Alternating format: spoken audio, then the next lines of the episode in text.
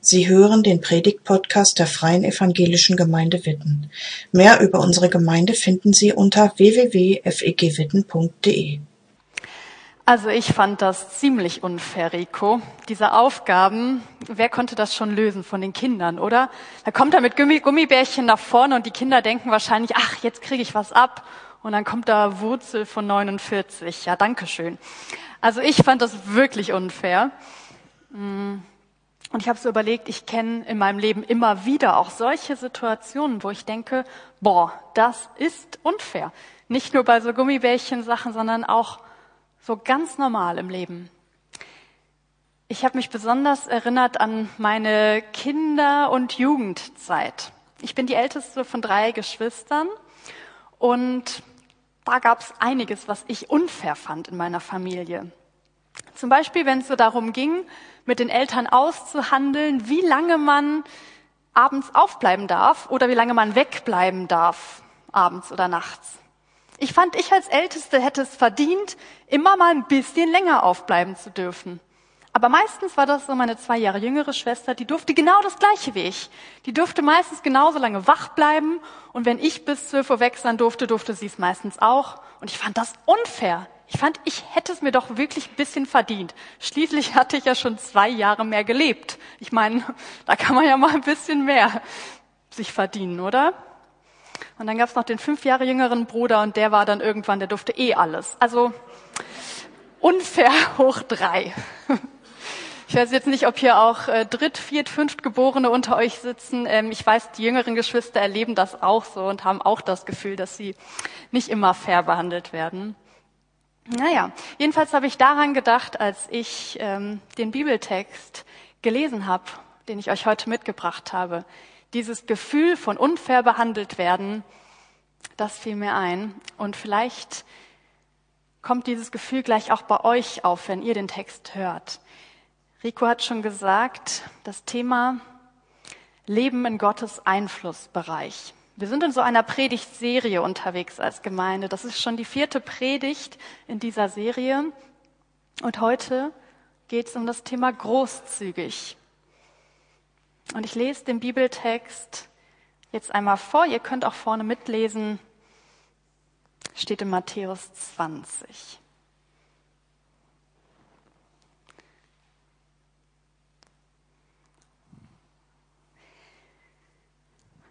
Jesus fuhr fort, das Himmelreich gleicht einem Grundbesitzer.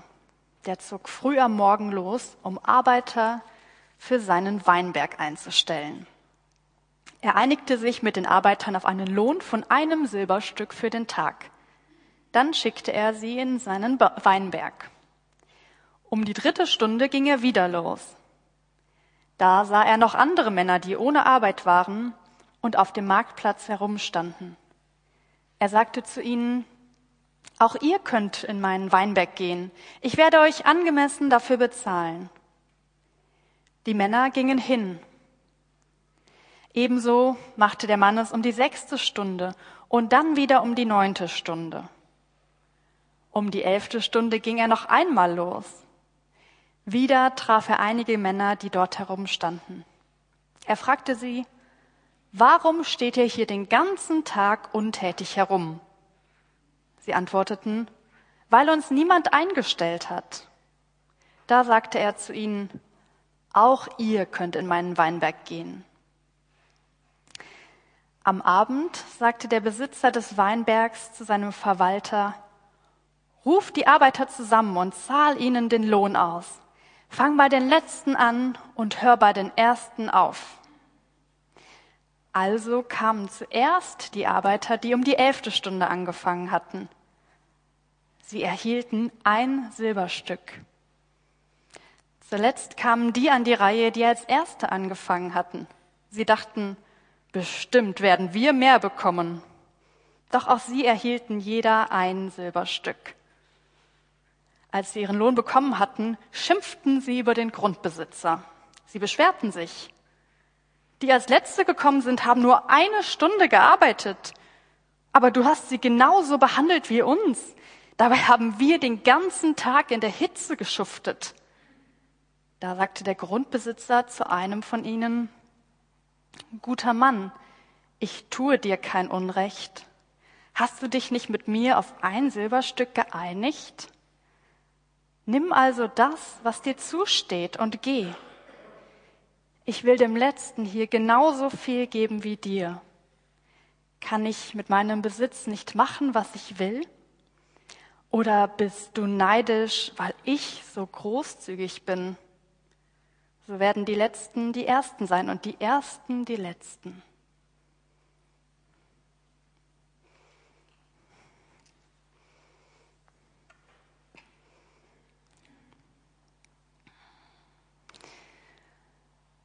Ich weiß nicht, wie es euch ging.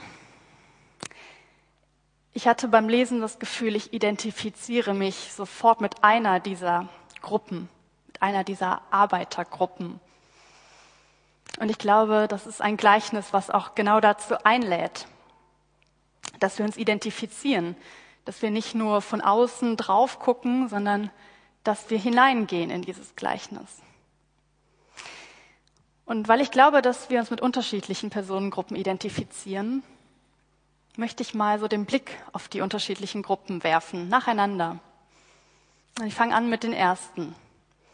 Da sind diese motivierten Arbeiter, die frühmorgens aufstehen und rechtzeitig auf dem Marktplatz sind, um Arbeit zu suchen. Sie sind Tagelöhner, sie hoffen für diesen Tag Arbeit zu finden, um ihre Familie ernähren zu können. Sie sind fleißig, motiviert, engagiert aber sie wissen morgens nicht, ob sie wirklich Arbeit finden werden. Und dann haben sie einfach Glück. Denn dieser Weinbergbesitzer, der sich übrigens höchst persönlich auf den Weg zum Marktplatz macht, was ungewöhnlich ist, spricht sie an, einigt sich mit ihnen auf einen fairen Lohn, ein Silberstück pro Tag, das ist ein, ein fairer, guter Lohn. Und sie haben einfach Glück und dürfen arbeiten, den ganzen Tag. Dann ist da die Gruppe derjenigen, die erst mittags eingestellt wird.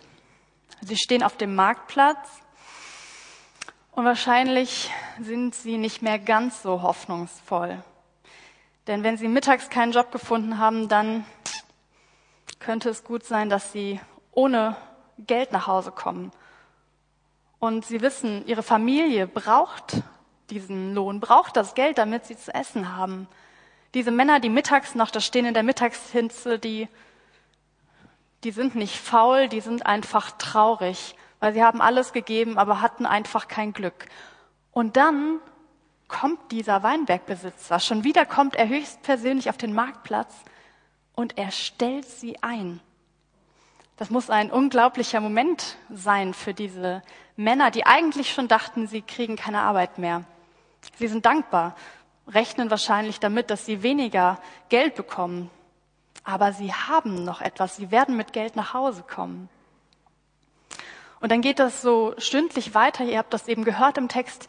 Stündlich geht dann dieser Weinbergbesitzer wieder auf den Marktplatz und ganz am Ende des Tages, eine Stunde bevor es dunkel wird und keiner mehr arbeiten kann, geht er wieder hin auf den Marktplatz und findet da eine Gruppe von beschämten, völlig hoffnungslosen Männern.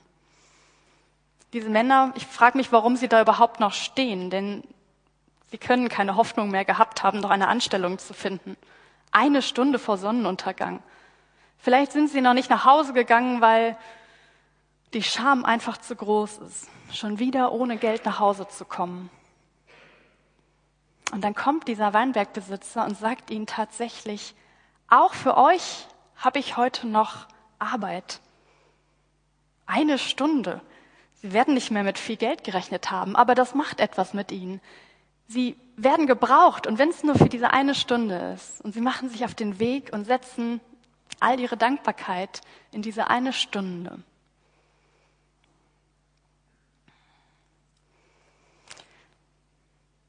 Ich weiß ehrlich gesagt nicht, ob ein echter Weinbergbesitzer das noch machen würde. Da bin ich nicht so drin im Game. Aber ich persönlich denke so, puh, eine Stunde, ob man da wirklich sich extra noch auf den Weg gemacht hätte. Aber in diesem Gleichnis ist es so. Und dann am Abend gibt es Lohn. Lohn für alle. Zuerst die Letzten und dann geht's so der Reihe nach. Und die letzten bekommen ein Silberstück. Genau das, was er mit den ersten vereinbart hatte. Und ich weiß nicht, wie das bei den ersten gewesen sein muss, aber ich kann mich da ganz gut reinfühlen. Die, die den ganzen Tag gearbeitet haben, die dachten sich sicherlich, ach, wenn die schon ein Silberstück kriegen, Mensch, wie viel könnten wir denn dann kriegen? Ähm, mal zwölf? Das wäre doch, das wäre doch jetzt fair. Also ich weiß nicht, was da für Hoffnungen aufgekeimt sind. Und dann bekommen die ersten auch ein Silberstück. Diesen fairen Lohn, der von Anfang an vereinbart gewesen war. Und dann kommt der Neid. Dann kommt genau dieses Gefühl, was ich als Teenager hatte, wenn meine Schwester genauso lange aufbleiben durfte wie ich. Das Gefühl von, ich habe doch mehr verdient. Und es steht auch in diesem Bibeltext. Die sagen, wir haben doch den ganzen Tag geschuftet in der Hitze. Das kann doch nicht wahr sein, dass die, die nur im, im Schatten hier bei Sonnenuntergang noch eine Stunde gearbeitet haben, dass die das Gleiche kriegen. Das ist nicht fair. Tja, ich frage das jetzt nicht ab, aber mal Hand aufs Herz, mit wem identifiziert ihr euch in diesem Gleichnis? Mit welcher Gruppe? Mit den ersten, zweiten, dritten, letzten? Ich glaube, die Message, die hier rüberkommt, ist klipp und klar. Das, was Jesus hier sagen möchte. Für Gott sind alle Menschen gleich. Für Gott sind nicht die einen mehr wert als die anderen. Alle bekommen den gleichen Lohn. Und wenn du dich vielleicht mit dieser ersten Personengruppe identifiziert hast, mir persönlich geht das so, ich habe mich mit denen identifiziert oder ich tue das,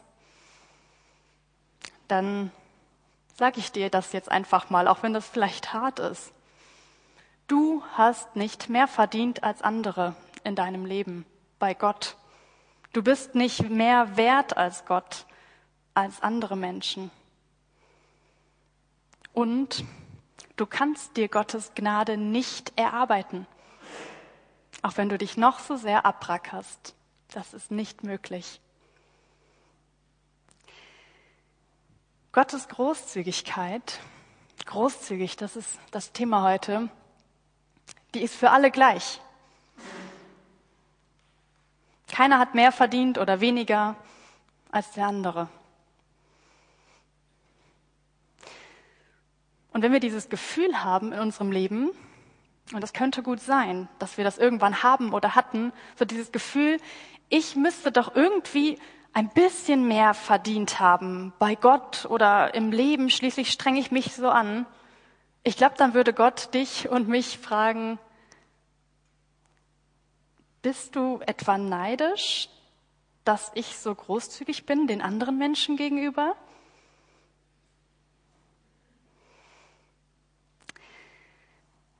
Wenn ich in die Welt gucke, dann sehe ich, und ich vermute, ihr seht es genauso, dass wir Menschen nicht alle die gleichen Startvoraussetzungen haben. Es gibt Menschen, die sind privilegierter als andere. Es gibt Menschen, die gehören zu verschiedenen Gruppen, die diskriminiert werden, und andere, die gehören zu keiner oder nur zu einer diskriminierten Gruppe. Und da kann niemand etwas dafür. Es hat sich keiner erarbeitet, dass er weiß ist oder männlich oder heterosexuell. Das erarbeiten wir uns nicht. Manche Menschen werden mit diesen Startvoraussetzungen, andere mit anderen Startvoraussetzungen geboren. So ist unsere Welt. Und ich habe so das Gefühl, hm, wenn wir uns das Gleichnis angucken, dass Menschen, die sehr stark privilegiert sind, sich eher mit der ersten Gruppe identifizieren würden, dieser ersten Arbeitergruppe, die, die den ganzen Tag gearbeitet haben. Und ich glaube, in Bezug auf unseren Glauben mm, ist dieses Gleichnis eine Ermahnung und eine Ermutigung. Also beides. Und ich habe das Gefühl, dass wir Christinnen und wir Christen oft so unterwegs sind. So als Arbeiter und Arbeiterinnen. Würde natürlich keiner von uns so sagen, aber mein Eindruck ist, dass wir so unausgesprochen manchmal so unterwegs sind, als könnten wir uns bei Gott doch irgendwie etwas erarbeiten. Also, wenn wir unser ganzes Leben mit, mit Jesus unterwegs sind, wenn wir uns für ihn einsetzen, dann, dann erwarten wir doch schon einen Lohn im Himmel, oder?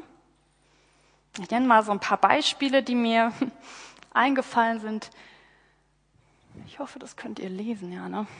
Wenn wir uns zum Beispiel ehrenamtlich engagieren in Gemeinde, wenn wir regelmäßig in den Gottesdienst gehen, treu und regelmäßig beten, aufopferungsbereit sind, Nächstenliebe leben, täglich Bibel lesen, das sind so Dinge, die manche mehr tun, manche weniger tun von uns und wo wir vielleicht doch manchmal in unserem Herzen denken, wenn ich das alles tue,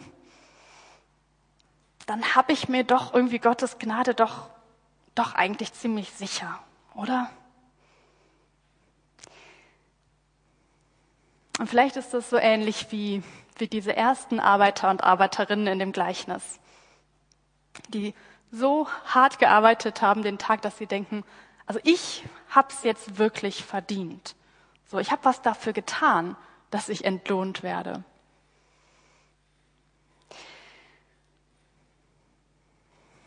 Und das Gleichnis zeigt uns, Gottes Maßstäbe sind anders, sind eben nicht so. So läuft's nicht bei Gott. In seinem Einflussbereich sind nicht die, die am meisten gearbeitet haben, die, die am meisten entlohnt werden. Ich will es mal mit diesem Bild beschreiben.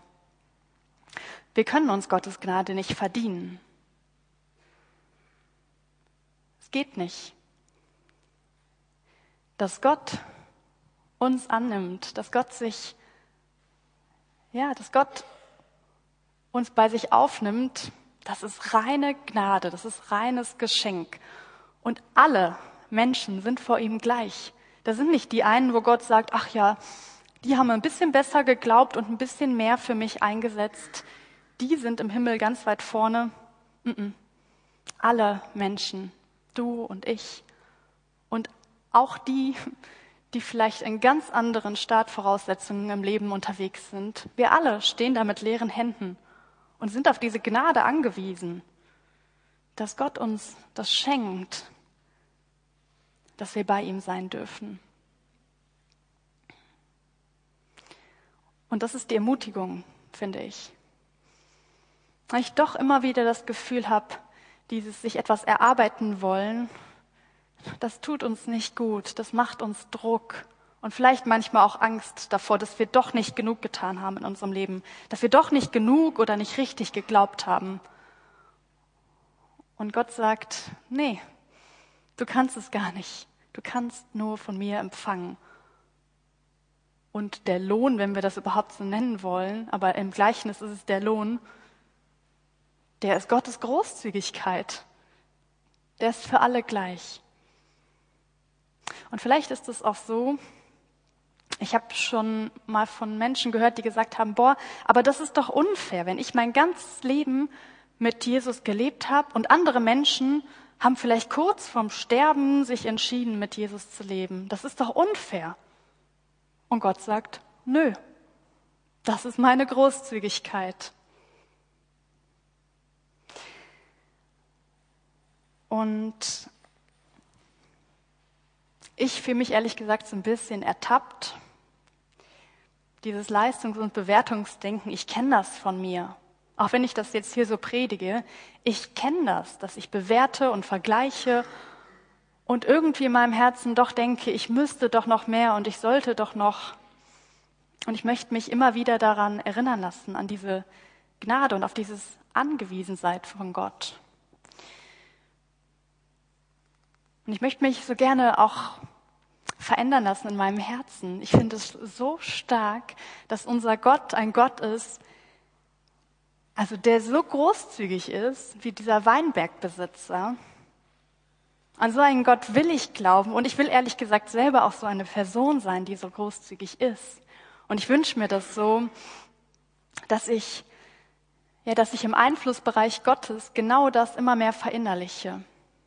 Und dann will ich diese Frage am Ende, mm, oder, oder dann will ich das, was in dem Gleichnis am Ende steht, als was Positives bewerten. Das steht nämlich, die Letzten werden die Ersten sein und die Ersten die Letzten.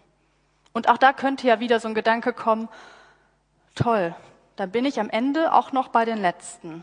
Wenn ich schon mein ganzes Leben an Gott geglaubt habe, hat mir ja dann gar nichts gebracht. So. Und das möchte ich nicht. Ich möchte mich freuen über die Großzügigkeit Gottes. Und ich möchte mich darüber freuen, dass die, die auf dieser Welt benachteiligt sind, dass die am Ende Gottes Großzügigkeit vielleicht am allerstärksten erleben und dass vielleicht auf diese Weise auch Gerechtigkeit hergestellt wird. Ehrlich gesagt, wenn unser Gott nicht so wäre, dann würde ich daran verzweifeln, wenn ich, wenn ich sehe, was für eine Ungerechtigkeit auf unserer Welt herrscht. Rico hat eben auch gebetet für den Krieg oder für verschiedene Kriege, die momentan auf der Welt herrschen. Wenn ich mir das angucke und, und das einfach nur so sehe, dann erwischt mich manchmal wirklich dieser Weltschmerz, dass ich denke, das kann doch nicht sein, Gott, dass du das zulässt. Warum bin ich hier in so einem sicheren, friedlichen Umfeld und andere Menschen sind so viel Bedrohung ausgesetzt? Und ich frage mich auch oft, Warum habe ich denn dieses Geschenk bekommen, dass ich mein ganzes Leben lang von Jesus gehört habe, dass ich mein ganzes Leben lang glauben darf? Und andere Menschen haben vielleicht nie die Chance gehabt, von Gott zu hören. Wenn diese Menschen am Ende nicht Gottes Großzügigkeit erleben würden, dann wird mich das in einen tiefen Glaubenskonflikt führen. Und ich habe immer wieder mit Gott gerungen, auch mit dieser Frage, wie kann das denn sein, dass hier auf dieser Welt so vieles so unfair ist und dass du es nicht veränderst, Gott? Und dann ist dieses Gleichnis oder dieser, dieser Ausblick am Ende eine Antwort, dass Gott das irgendwie sieht und dass Gott auf seine Weise mit seiner Großzügigkeit Gerechtigkeit herstellt. Die Letzten werden die Ersten sein und die Ersten die Letzten. Und ich will mich trotzdem voller Dankbarkeit freuen, dass ich schon jetzt im Einflussbereich Gottes leben darf, dass ich diesen großzügigen Gott schon jetzt kennen darf. Aber ich will mich auch darüber freuen, dass die Großzügigkeit eben nicht nur für mich gilt, sondern für alle Menschen. Und dass Gott keine Unterschiede macht und sagt, boah, du bist jetzt irgendwie schlechter oder besser, sondern in seinem Einflussbereich ist die Großzügigkeit die Liebe, die Gnade für alle da. Amen. Danke fürs Zuhören. Sie wünschen sich jemanden, der ein offenes Herz und Ohr für Sie hat? Wir haben ein Team von Seelsorgern, das sich freut, für Sie da zu sein und vermitteln Ihnen gerne einen Kontakt. Anruf genügt unter Witten 93726.